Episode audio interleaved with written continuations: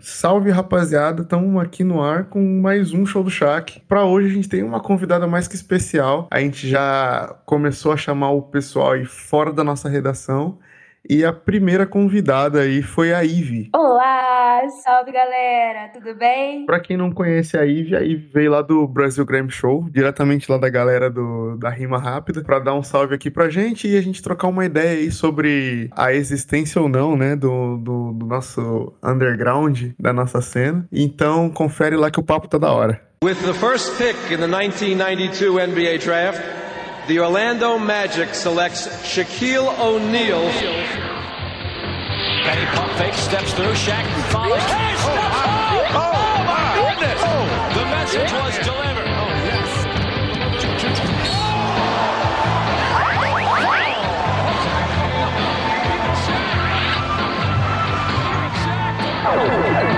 Hill puts it on the floor and stops and he brought it down. He brought the whole goal down.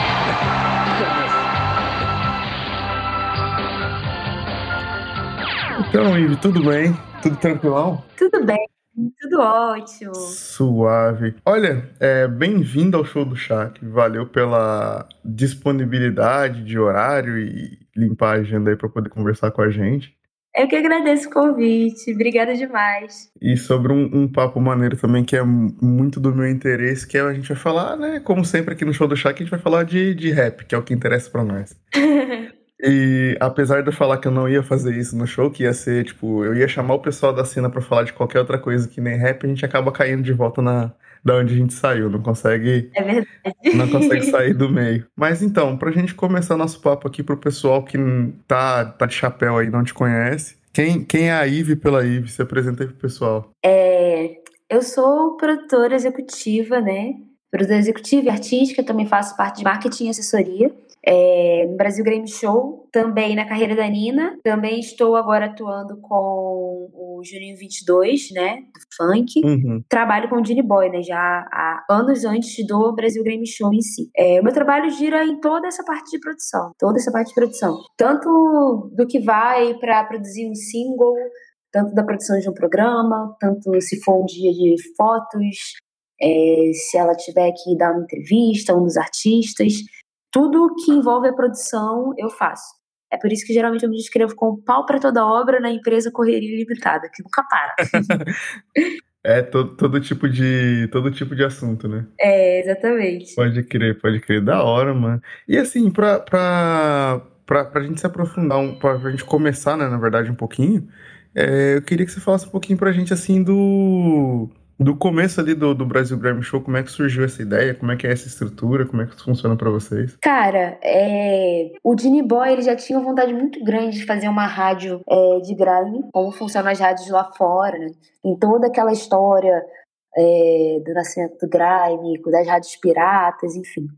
Ele sempre teve vontade, mas falta de estrutura e tá um pouco desacreditado, né? Isso foi é, até ter o start de acontecer o Brasil Grande Show, passaram-se muitos anos até a gente chegar a 2018. E aí, numa dessas conversando, o Renan a- havia montado a Casa do Meio, recém-montado, se não me engano. É, e aí, conversando com o Lucas, o Wilmore ouviu, né, lá no meio da conversa, falou: Cara, vamos fazer, vamos fazer.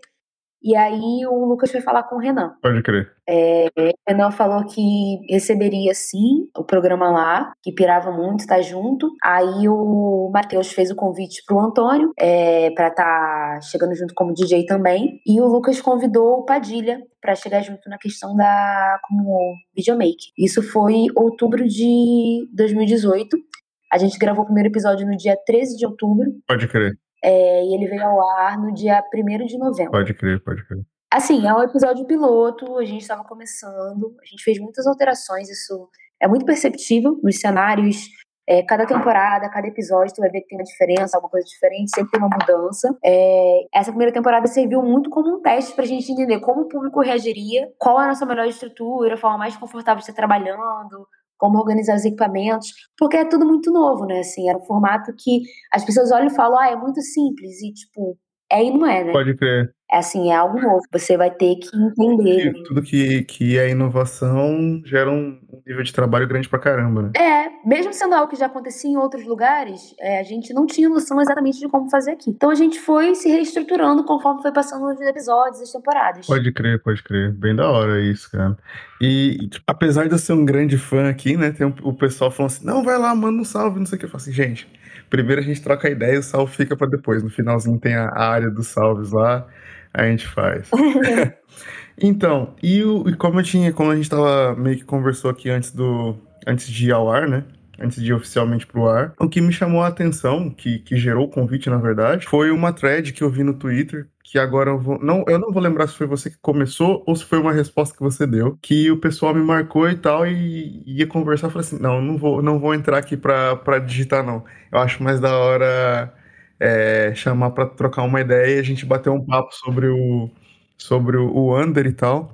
Que foi uma parada meio que. Agora eu não vou. Não vou é, honestamente, não vou lembrar se foi alguém que falou que não existia mais Under no Brasil e você respondeu, ou se foi uma coisa que partiu de você. Então, eu acho que foi um tweet de uma pessoa falando que o Brasil Grammy Show meio que tava de parabéns porque era o exemplo de que dá para ter hype e não se vender para o mainstream. Foi exatamente isso, exato. Eu fiquei completamente consternada quando eu li isso. Eu não acreditei. gente, você abre o canal do Brasil Grande hoje, tá com o link de PicPay. Se a gente estivesse bem, a gente tava com o link de PicPay para os outros fazer doação. Exatamente. Pelo amor de Deus. E esse é um pensamento muito egoísta que as pessoas cativam, gente. O artista precisa ser conhecido, o artista tem o direito de, se ele quiser, flertar com o mainstream e continuar mantendo no underground. Ele tem direito de fazer o que ele quiser, mano. É um artista. Exato. Assim, é, é um, é um, é um trabalho como qualquer outro. Aliás, como qualquer outro, não? Sim. É, eu entendo essa questão das pessoas falarem de indústria, assim, no sentido assim, ah, é uma indústria tóxica, não sei o quê. Mas se você vier pra gente que vive nesse underground, também é tóxico, gente. As pessoas estão tomando calote uma das outras. Tipo, tem pessoas do nosso meio que são executivos, que são maiores do que a gente, que eles vêm para o nosso meio nessa caça de talentos, buscando artistas que estão começando, que precisam desse suporte. Alguns vêm no intuito positivo, outros vêm na má intenção e reproduzem o mesmo comportamento de uma indústria grande em algo pequeno, corrompe. Quantas vezes a gente vê matérias que às vezes até são meio inúteis, né? Sim, sim, é, tem bastante. Contando determinadas fofocas da vida de artista e que você olha e fala, cara, poderia não estar tá tendo esse problema na carreira, mas alguém viu o potencial dele e aquele dia, aquela coisa, né? todo dia sai um malandro e um otário e ambos se encontram em algum lugar. E aí dá esse match. Mas assim, brincadeiras à parte, é, eu acho meio preocupante essa forma de pensar. E o nicho que você pode jogar o seu artista, assim, favorito, que você acompanha. É, porque o público ele mexe né, com a mente do artista. Sim, sim. Então, algo hoje em dia que, por exemplo, se você vai numa agência, se um artista é contratado por uma produtora, eles logo começam a jogar, por exemplo, palavras-chave para ver se em algum momento da vida, sei lá, quando esse artista tinha 8 anos e fez um Twitter fingindo ter 18, ele não falou alguma besteira. Pode crer. Pra aí já ir atrás, né? É, então assim, o público ele mexe, ele tem um poder muito forte. E, cara, se você, sei lá, eu vejo isso muito no exemplo, por exemplo do Emicida. É, eu acompanho, atualmente não tanto, mas acompanhei muito a carreira do Emicida desde o início. Foi quando eu tive acesso à MTV, entre outras plataformas, assim, que distribuíam muito esses clipes de artistas que estavam, né, vindo. E, cara, quando ele fundou a Lab Fantasma, saiu as coleções, o público começou a se revoltar com ele na internet, falar coisas absurdas. Uhum. Da mesma forma que falaram da. Na época saiu uma coleção da Carol com K também, e falaram a mesma coisa, começaram a falar, falar, falar. Só que é o mesmo público que fica reclamando deles venderem, sei lá, uma bolsa 800, mas vai comprar um tênis da Nike de 1500. Por um acaso eu lembro disso. Eu lembro, teve até. Isso foi até mais recente, não foi no começo do, daquela situação do MC com a parada do, do terno. Sim. Ele foi não sei pra onde com o terno e Nossa, tal. é tão absurdo. E aí, eu, eu, geralmente, geralmente eu penso assim, com relação a isso, é, tipo, basicamente a nossa cena toda no Brasil, ela é uma cena underground. Sim. Tem pouquíssimos, nós temos pouquíssimos artistas que conseguiram furar a bolha. Até se você considerar ali o funk nesse meio também, tem pouquíssimos artistas que conseguiram furar essa bolha. Sim. E, e, e, qualquer tipo de coisa que, que, que o artista faz ali pra fazer um ganho ou qualquer coisa do tipo, ele é muito criticado. Exatamente. E eu queria, exato. E eu queria saber, assim, da sua, na, na sua opinião, no caso, a, aquela concepção de underground que tem de fora, né? Sei lá, de Nova York com aqueles caras que, ah, não sei o que, tô fora ali e tal, mas ainda fazem um dinheiro porque a cena é diferente e tal e não são criticados. Uhum. O, que, que, o que, que você acha que falta pra gente, pra gente chegar nesse, nesse patamar assim de nós termos, por exemplo, MCs que, que acima ali, que vão pra TV, que fazem aquilo, que tem o brinquedo, que tem o bonequinho para vender na loja, mas não são taxados de vendidos. E tem os caras que estão ali só a arte pela arte mesmo, fazendo dinheiro, vendendo show, esse tipo de coisa, e, e não ter essa, essa crítica do público. Ter, é, ter essa maturidade de cena, assim. Qual, na sua opinião, o que, que é que, que falta Cara, pra gente? educação. E aí a gente entra numa estrutura política muito grave que a gente tem no Brasil. Porque quando eu troco muito com os meus amigos é, dos Estados Unidos, que estão, sei lá, pelo Texas fazendo música, Chicago, é, a galera de Londres, a galera sei lá, é, da Dinamarca, que é a galera que eu acabo tendo contato, é, uhum. a galera tem acesso, tem estrutura. É completamente diferente desse patamar. Eu não estou dizendo que eles não vivem racismo na indústria, não estou dizendo que isso não acontece, que não tem machismo, coisa do tipo. Mas, cara, as pessoas têm acesso. Tipo, tem um determinado estúdio em Londres que, mano, a hora é ridícula de barata e você tem toda a estrutura para você ir lá gravar set, é, treinar, ensaiar. E você vê artistas desde os maiores possíveis, assim, caras da conta verificada, sei lá, Pimani da vida, utilizar o estúdio, uhum. como você vai ver um cara que, mano, é literalmente ninguém ainda na indústria. Então, assim, é acesso, coisa que a gente não tem. Eu tava assistindo uma vez, é... na época do Ocupa Mink, eu fui assistir uma palestra do Raymond. Eu gosto muito de acompanhar os materiais do Raymond, assim, a carreira dele, política, acompanho muito. É uma pessoa que eu tenho um apreço muito grande, principalmente por esse envolvimento dele com o povo que realmente precisa desse suporte. E nisso, ele estava explicando pra gente ele estava falando, antes da gente cobrar do Estado, da Prefeitura, a gente tem que saber o que, que a gente está cobrando. E ele explicou como funcionava a tabela de divisão de, uhum. de fomento. E assim, é, as porcentagens que vêm para a cultura, isso eu falando do Rio de Janeiro, que é onde eu né, moro. É, cultura, educação, saúde, são assim, a, elas somadas não dão um terço do que é investido em esporte, por exemplo. E o esporte para eles é tipo assim, futebol, futebol. Maracanã. Pode crer, não tem, não tem mais nada, né? Tanto que a gente tá até em época de Olimpíada agora e tá vendo aí uma porrada de, é... de artistas sem. Aí você fala assim: ah, mas no Brasil a gente tem a Lei Rouanet. Aí você vai para concorrer no edital, parte deles estão malados, porque dependendo se for por meio de uma empresa grande da vida, não você tá nomes, porque aí já começa o um negócio esquisito. Você já veio no pessoal dependendo da empresa que for, ele já tem produtores malados ali que vão receber esse edital. Então, assim, ou você vende seu projeto, ou você se vende mesmo. E de, se for de uma empresa grande, que você, tipo assim, sei lá, uma outra empresa que nem tem a ver com cultura, mas que tá fazendo edital pela questão do imposto. Tu vai concorrer, tu vai ter que voltar para ela e explicar por que, que sua proposta é acessível e a maneira. E aí, se você já trabalha com underground e você tem artistas de números pequenos, sua proposta já não passa. Pode crer. Que já tá fora do escopo do, então, do, do, do edital. Né? Exatamente. Né? Então a gente vive um problema político muito grande, muito grande. E uma falta de educação não é que seja chamado de mal educado, mas a falta de educação para todos nós. Assim, da gente ter real acesso. Poucas pessoas conseguem ter acesso e entender disso que a gente tá falando aqui nesse momento. Se você vai falar, às vezes, dependendo do MC, tem MC que, nossa, cara, uma música que solta, sei lá, um, um trechinho no Twitter e história viraliza, mas o cara não sabe o que é royalty, distribuição. Então, assim, falta muito acesso a gente para muita coisa. E isso depende de toda uma estrutura política, uhum. mano. A gente precisa estar mais inteirado sobre isso e entender como trabalhar em cima disso. Acho que é um processo ainda um pouco longínquo, mas aos pouquinhos a gente chega lá. Pode crer, que da hora. E, e, e, e, eu acho que essa visão, assim, é uma visão muito acertada. O primeiro, o primeiro tipo de coisa que falta, assim, é mesmo, tipo, acesso. Inclusive, é apenas um, um um off-topic aqui no meio. É, eu acho que esse é o primeiro programa que a gente tá gravando já com equipamento novo. O pessoal aí vai notar uma melhora na, na voz e tudo. Ah, que irado. E, exato. E aí a gente tava até conversando essa semana com o pessoal da, da produção e, da, e do outro programa que a gente tem no, na Inverso. E, tipo assim, eu montei basicamente um home studio aqui em casa com menos de 100 euros, tá ligado? Que é um bagulho que é um dinheiro que eu poderia gastar com outra coisa, que não faz tanta falta assim. E, pô, se fosse fazer isso no Brasil, o pessoal tava tava botando ali, dava mais que o triplo da cotação. Sim. Então não. É uma parada muito surreal, assim.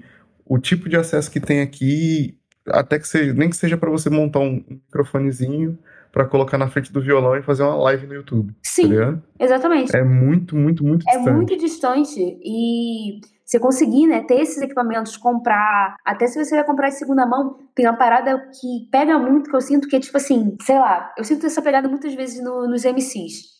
Recebi 3 mil reais. Uhum. Eu vou reinvestir em mim? Aí o reinvestimento que o cara acaba fazendo é tipo roupa, bebida e tudo aquilo que ele não tem acesso. Não tô dizendo que ele não tenha direito, mas tudo aquilo que ele não tem um acesso fácil, ele vai querer porque ele vê outras pessoas e é uma, algo natural. A gente também quer ter acesso ao que é bom. E, tipo, não, quase nunca é o do reinvestimento. Porque quando ele tenta olhar para reinvestimento, ou ele não consegue localizar, ou ele trava ali de tipo assim: vou comprar um computador. Mas depois, como eu monetizo para eu poder cobrir esse computador e tornar isso aqui um lucro ou ter um computador? A mente da pessoa trava. Pode ter. Tá ligado? A gente não, não é incentivado, não é estimulado a isso. Desde o nosso ensino fundamental, médio, nós não somos estimulados a isso. Então, é, é acaba sendo um problema grande. Pode crer, pode crer. E isso é, isso é muito real mesmo. E, e com relação, assim, a, a existência ou não, né? Eu vou fazer aquela clássica pergunta no. Do, apesar de já ter falado isso no, no comecinho ali do programa. Nós temos mesmo o underground ou o underground morreu? Cara, temos. Eu acho uma bobeira você, é, o pessoal que fica, como posso dizer, falando tipo assim, ah, se você já usa uma distribuição, você já não é independente, não é não sei o que, tipo, pô, mano, vocês entendem o sentido do que a gente tá falando. Para de ser chato pra caralho.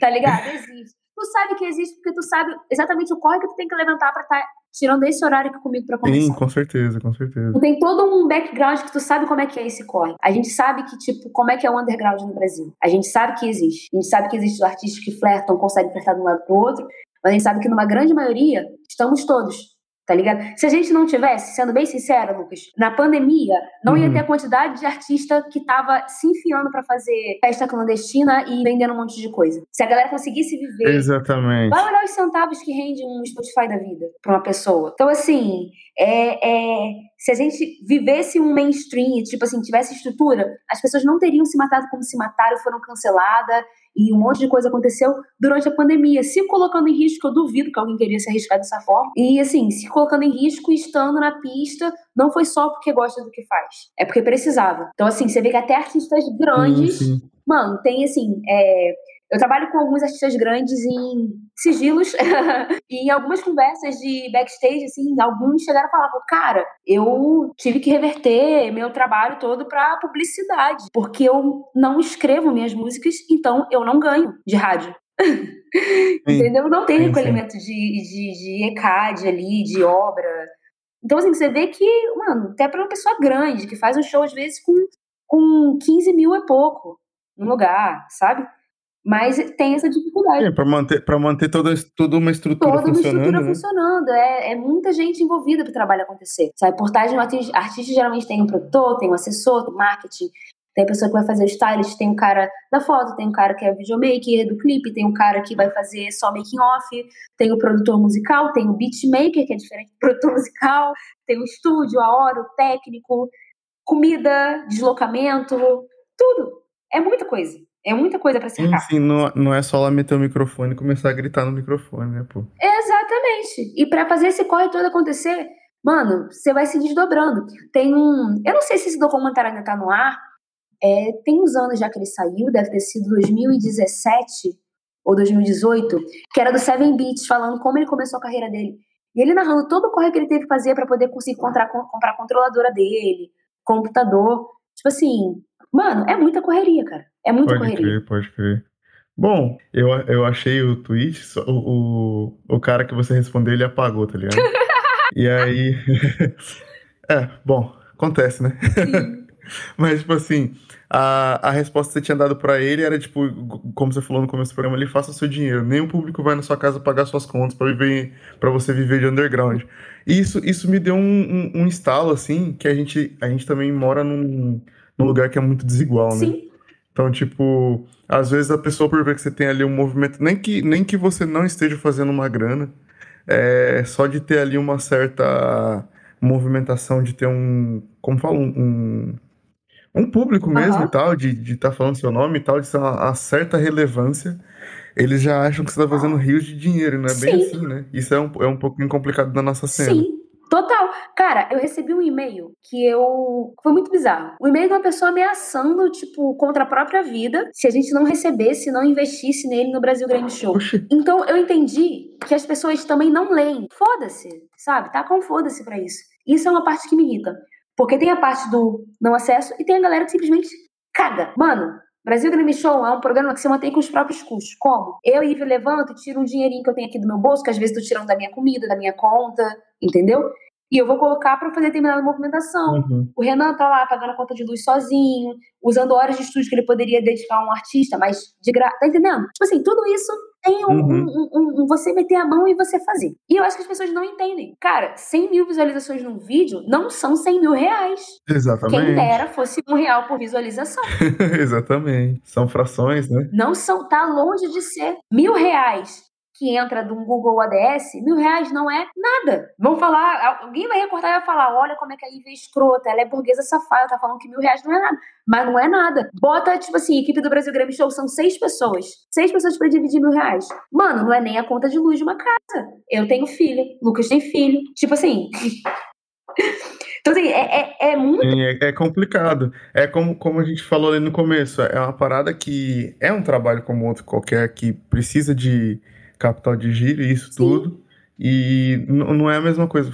É, é, é muito mais fácil a- o, o, o fã falar, né? Ah, porque tá ganhando dinheiro isso e aquilo, mas, tipo, é uma empresa, pô, tem que, tem que, tem que botar dinheiro pra Eu rodar. acho, é, eu acho que o fã cobrar um posicionamento assim. É complicado.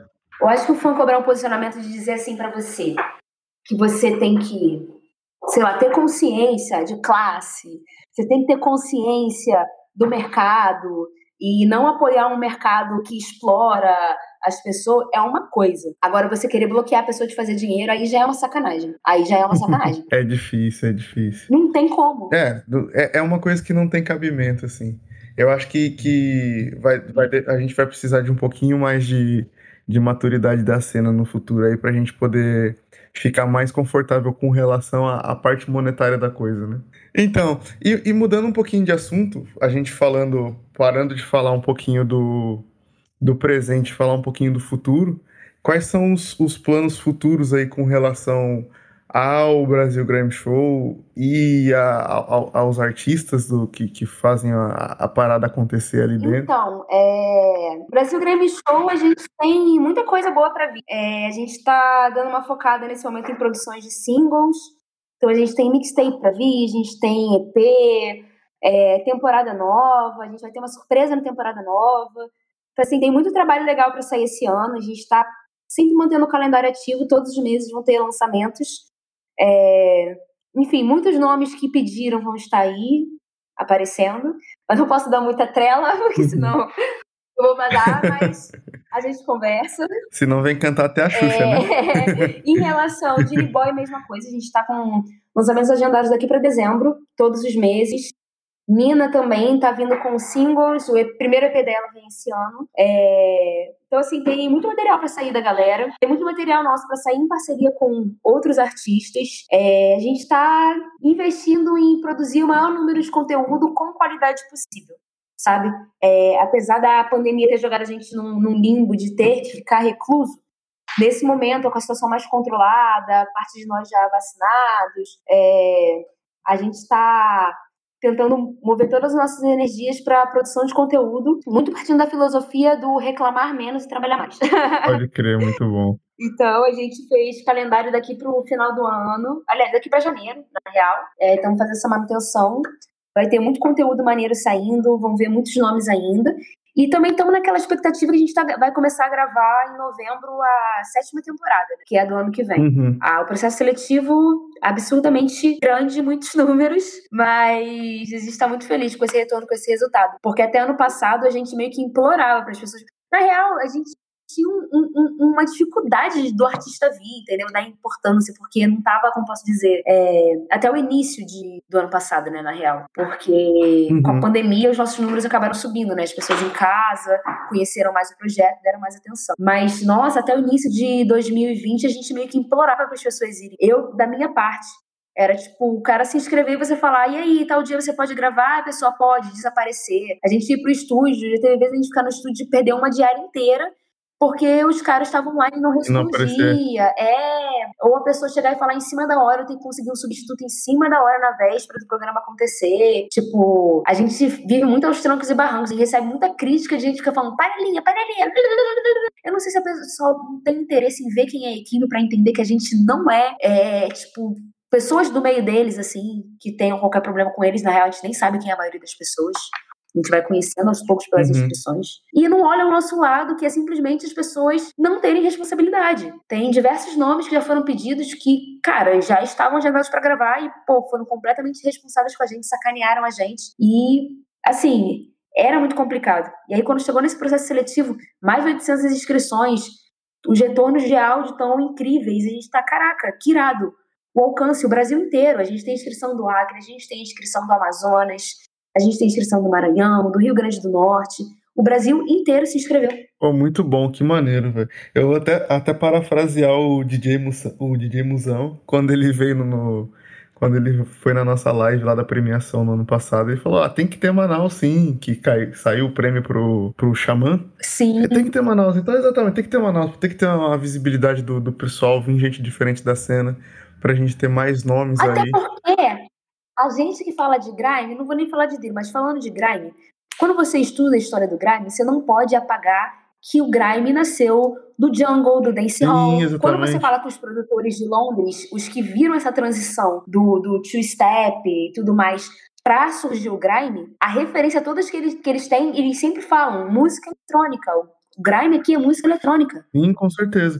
Eu tinha, eu, eu até acompanhava, eu até acompanhava há muito tempo atrás isso, quando era naquela época que baixava música ainda pelo Emule e tudo, é, para procurar umas Aham. paradas meio diferentes assim. O, nossa, agora vai me fugir o nome dele. O, Eu vou começar a chutar nomes. Dizzy Roscoe. é, Double Diz, B. não, o primeiro nome, Diz Roscoe, isso mesmo. Exato. E aí, tipo, Foi um dos primeiros que a galera ouviu, né? Por causa da I Love You. Exato, exato. E aí, tipo, eu procurando músicas e saiu assim, caraca, que parada diferente. Tem, tem meio que uma pegada mais house eletrônico e não sei o quê. É bem diferente das paradas que estão que estavam saindo na época e tal. Exatamente. Tem muita, muita palhaçadinha, assim, com, aquela, com aquele negócio de de de estar ali na Inglaterra, Inglaterra ter rei, rainha, não sei o quê, papapá. E eu achei isso muito foda. Eu falei assim, porra, quando alguém começar a fazer isso pro lado de cá, vai estourar. E não, não tem outra aí. Sim, e quando você fala dessa cena, né, de dance hall e tudo mais, você não pode ignorar o norte do Brasil, que, mano, tipo, Maranhão, é, o Nordeste também, Salvador, toda a cena que já acontece lá, pare- os paredões já rolavam clash, tem vários artistas que já faziam clash, então, assim, é, a gente precisa ter um mínimo de respeito pela história do que a gente está trabalhando, né? A gente não está criando algo, a gente está ajudando a construir uma cena, todo mundo está colaborando, mas a gente tem que ter respeito, né, por quem veio e deu essa abertura. Então, assim, não tem como se falar de grime no Brasil e você excluir o Norte e o Nordeste. É impossível. Exato. Tem que ser muito, muito, muito cara de pau pra você fazer isso, assim.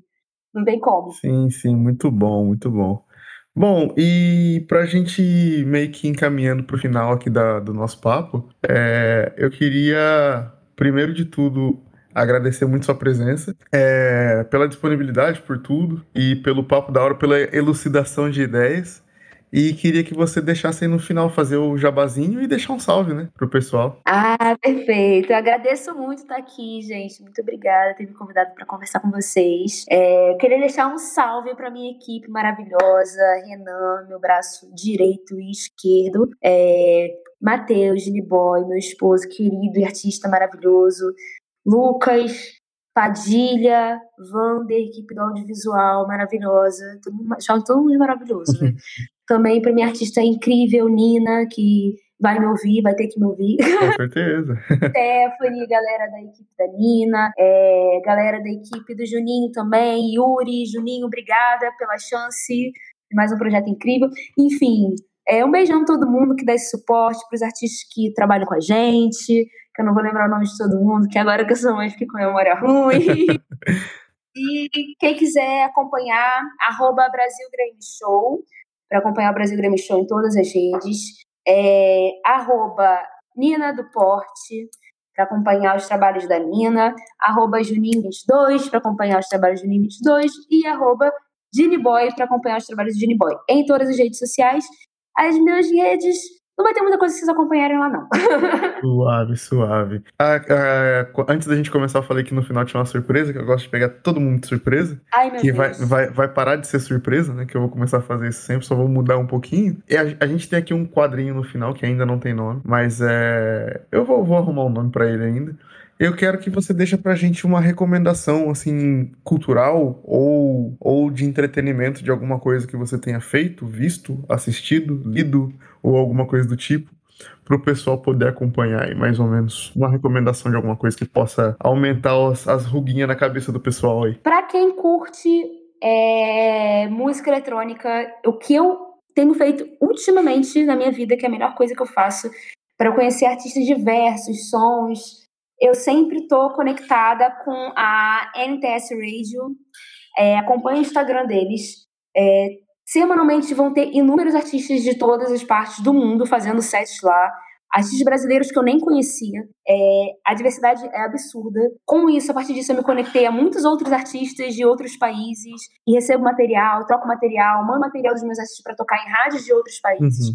Então, eu recomendo muito que vocês sigam o NTS Radio. Para quem curte muito, muito, muito música, vai ser uma imersão absurda você poder acompanhar através do SoundCloud, da plataforma também distribui os sets, super de boa. NTS Radio no Instagram, vocês vão encontrar tudo lá. muito bom, muito bom. Beleza, então. Olha, de novo, o, o Ive, queria agradecer mais uma vez a disponibilidade. É, valeu pela ideia trocada aqui. E foi mais um show do chat, pessoal. Valeu. Até a próxima. Valeu, pessoal. Obrigada.